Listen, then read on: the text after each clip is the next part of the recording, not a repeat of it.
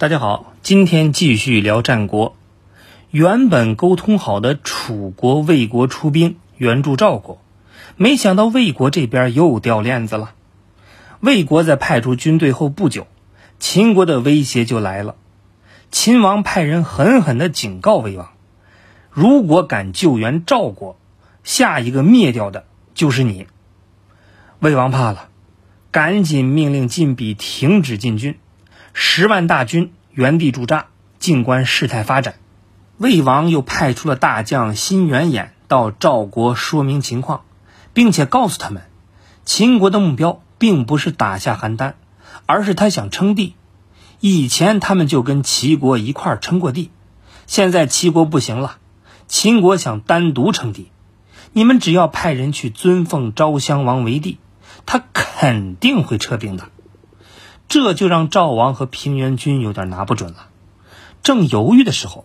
齐国人鲁仲连到了，在听说这件事之后，他请求平原君带自己去见辛元衍。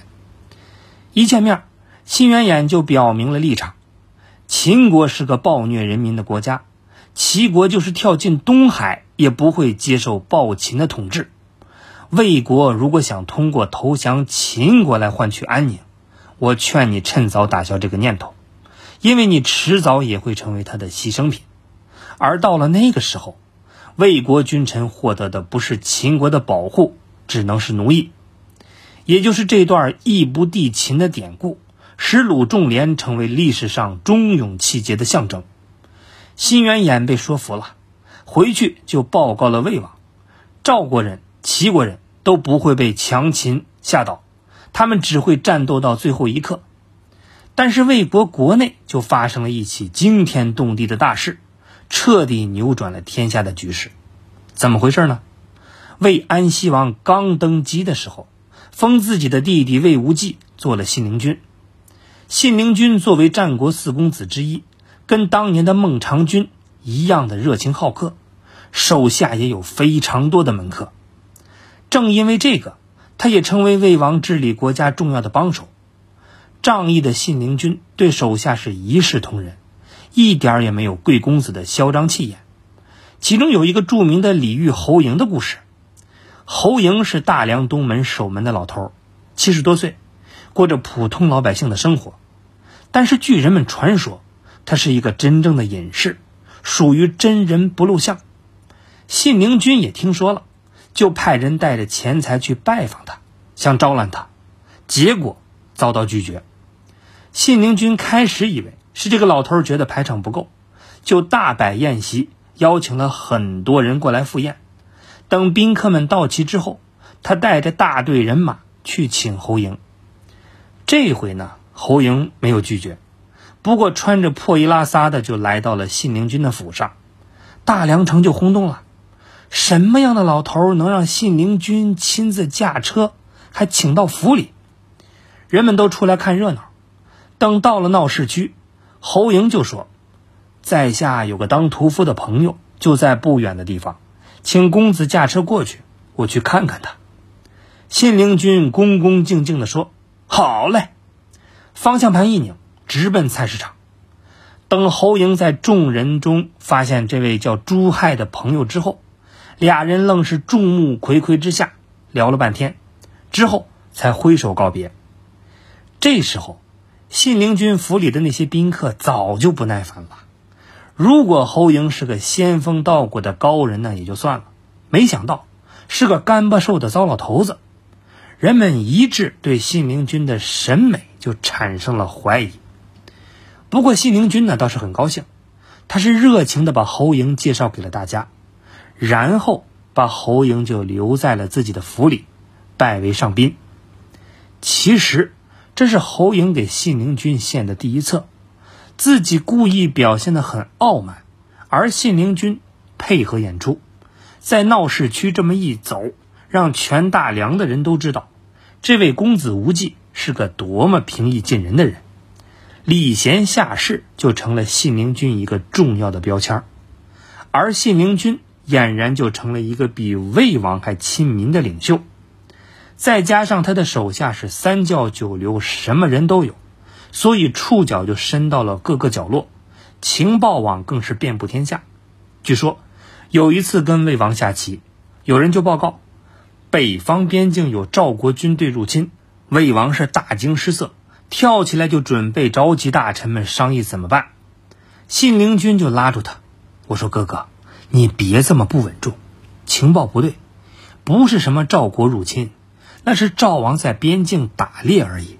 你踏实的下棋吧。”果然，没多久是又有新的情报送过来，确实是赵国在打猎。魏王对这个弟弟呢，真的是刮目相看。不过喜欢归喜欢，心里也开始防备他。长平之战以后。邯郸被围，赵国的求救文书就跟雪片一样送到了魏国。赵国人不仅求魏王，也求信陵君。信陵君很清楚，一旦赵国倒了，魏国也就不远了。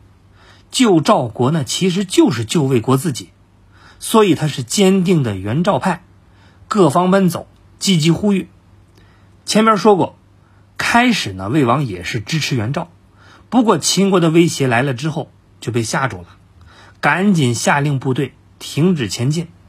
信陵君就急了，几次三番的去劝自己哥哥别墨迹，但是魏王始终就一句话：“哎，看看情况再说。”其实信陵君和赵国呢还有一个关系，就是自己的姐姐是平原君的夫人，也就是信陵君是平原君的小舅子。除了赵国送来的求救信。身在赵国的姐姐也不断的写信给弟弟，推动出兵。最后呢，平原君都急了：“小舅子，你不是挺能的吗？现在眼睁睁看着我们跳进火坑，就算你不为我这个姐夫考虑，你姐姐你也不要了吗？”要说信陵君不着急啊，那是胡扯。但是没办法，魏王他不感冒啊。